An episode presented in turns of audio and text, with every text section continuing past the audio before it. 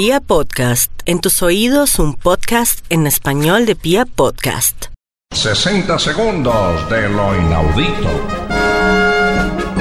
Los hermanos pakistaníes Shoaib Ahmed y Abdul Rashid padecen una misteriosa condición que ha dejado a los médicos en Islamabad sin explicación científica alguna.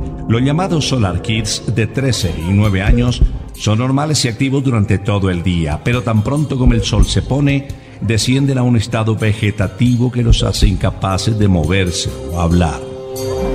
Shoaib Abdul se despierta con los primeros rayos del sol, llenos de energía y vida.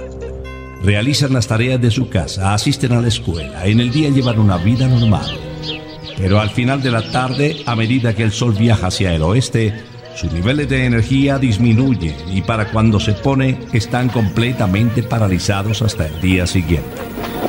Sus padres dicen que los niños parecían depender del sol desde el día en que nacieron y en su pueblo natal se les conoce como los niños solares. Según su padre, Mohammad Hashim, los niños obtienen energía del sol, pero su teoría ha sido rechazada por los médicos después de que intentaron mantener a los niños en una habitación completamente oscura durante el día y no notaron síntomas extraños.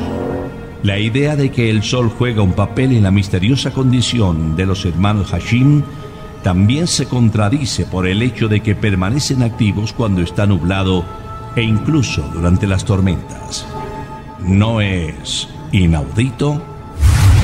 Hemos presentado 60 segundos de lo inaudito.